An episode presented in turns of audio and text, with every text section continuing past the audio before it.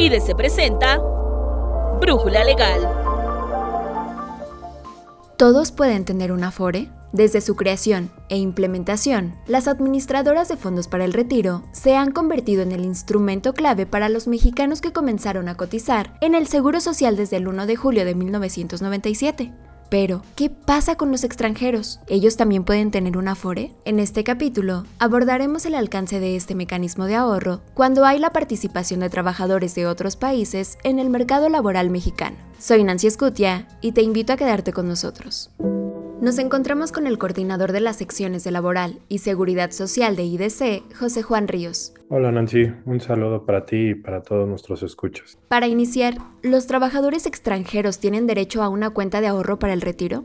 Sí, todos los trabajadores que coticen en el régimen obligatorio del Seguro Social tienen derecho a que sus patrones y ellos realicen aportaciones a una cuenta individual de ahorro para el retiro, que es administrada por la Afore. Ahí se van a depositar las cuotas del seguro de retiro, cesantía en edad avanzada y vejez, y se van a registrar las aportaciones de vivienda, aunque esos recursos son administrados por el Infonavit. Entonces, todo trabajador, sin importar su nacionalidad, al momento de ser asegurado al, al IMSS, va a tener derecho a esta cuenta de ahorro para el retiro. ¿Qué recursos componen la cuenta administrada por la SAFORE? La cuenta individual de ahorro para el retiro va a componerse principalmente por tres subcuentas, que es retiro, cesantía en edad avanzada y vejez, vivienda y lo que es aportaciones voluntarias.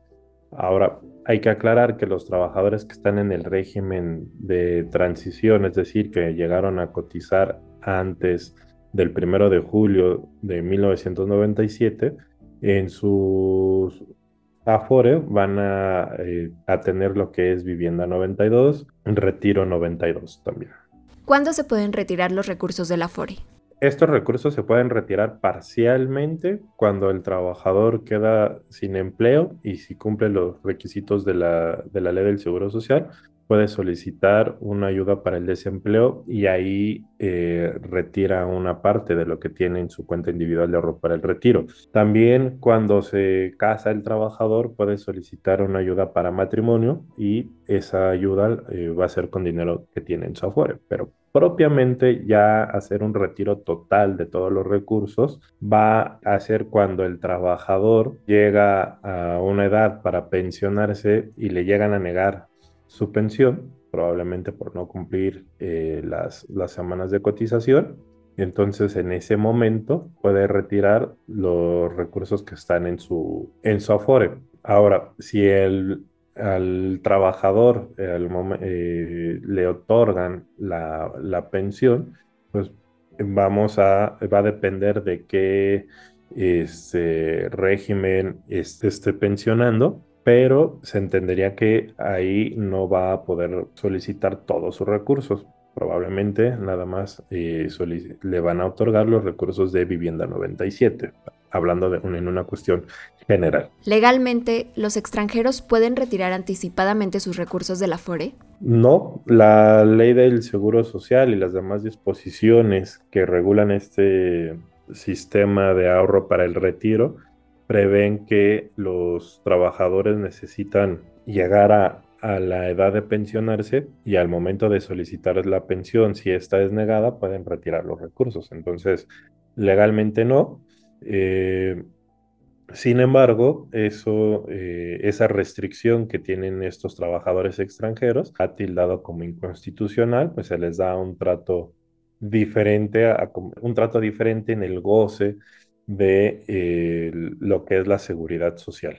¿Qué deben hacer los trabajadores para retirar sus recursos de la FORE? Bien, tienen que considerar varios aspectos. Como comentaba, existe eh, un criterio judicial, ya es una jurisprudencia, en la cual dice que el que se le niegue a los trabajadores el retiro de, de sus ahorros en su cuenta individual de ahorro para el retiro es inconstitucional. ¿Por qué? Eh, porque cuando ellos ya se regresan a su país de origen, ya no van a seguir cotizando aquí en México, ya no, ya no tienen una finalidad de pensionarse en México y por lo tanto, al retornar a sus países, tienen el derecho que se les devuelvan esos esos recursos. De lo contrario, pues es una, implicaría una discriminación. Partiendo de esa base, lo primero que tienen que hacer es tramitar en su lugar de origen una este, constancia de empadronamiento de que están viviendo ya en su país. Posteriormente, eh, al, contratar a un abogado para que les lleve el, el litigio, deben de otorgarle eh, un poder con facultades suficientes para que eh, su abogado pueda llevar a cabo todas las gestiones administrativas y legales para el retiro de, sus recursos. Aquí es aconsejable inclusive señalar en el mismo poder que sus abogados podrán recibir el pago de la devolución de, de estos recursos. Posteriormente, ya el abogado tendrá que llevar a cabo un trámite ante el propio IMSS, Infonavit, eh, en el cual solicite la devolución y autorización y devolución de los recursos del Afore para este trabajador extranjero que representa. Con la negativa de ello, será aconsejable que posteriormente soliciten una conciliación laboral ante el Centro Federal de Conciliación y Registro Laboral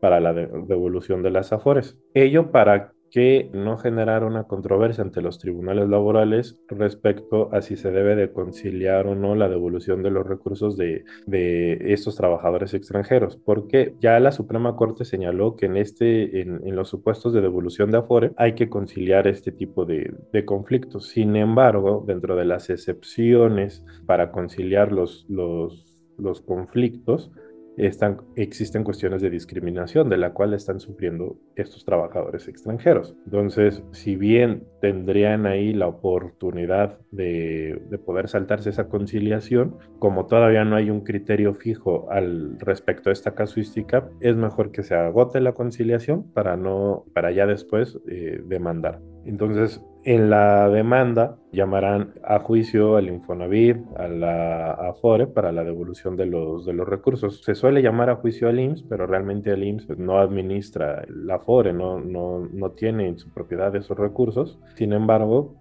en la práctica se suelen llevar. Y pues ya seguir el trámite del, del juicio. Para ello, eh, la elaboración de la demanda eh, será importante ofrecer como pruebas el último estado de la FORE, la constancia de, de que se solicitó la de que se agotó la conciliación eh, que se hizo la petición de la devolución de los recursos a las instituciones de seguridad social, pues eso es un requisito para procedencia de la demanda. En la misma demanda se recomienda solicitar que en caso de ganar el juicio, pues el dinero sea entregado al, al representante legal o bien el trabajador extranjero todavía tuviese una cuenta en, en México, esto pues que salga el, el cheque a nombre de, del trabajador para que sea depositado ahí o se haga una transferencia bancaria a esos recursos. Hay que recordar que al, final el trabajador, este, eh, esta persona extranjera, eh, se va a su lugar de origen y el hacerlo venir a cobrar a México el pago de lo del Afore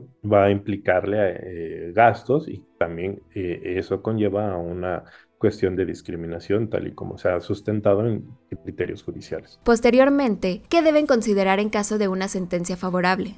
Bien, una vez emitida la sentencia favorable e inclusive hablando todavía de esos juicios que se, que se alcanzaron a tramitar en las juntas de conciliación y arbitraje que emiten un laudo, es necesario solicitar la ejecución de la, de la sentencia para poder cobrarle al Infonavit y a la Afore el, pues el dinero que, que, está en la cuenta individual de ahorro para el retiro. Ahora, en la parte práctica, la recomendación es que eh, se acerquen con los abogados de representantes del Infonavit, de la Afore, para ponerse de acuerdo con el pago. Ellos van a solicitar que, se que el representante del trabajador pida a la autoridad la ejecución de la sentencia para que ellos, ya con ese, la orden de la ejecución de la sentencia, realicen sus trámites administrativos y se fije de, de común acuerdo una fecha para hacer el pago. José Juan, muchas gracias por estar con nosotros. Te esperamos en próximas emisiones de Brújula Legal. Muchas gracias por la invitación. Un saludo.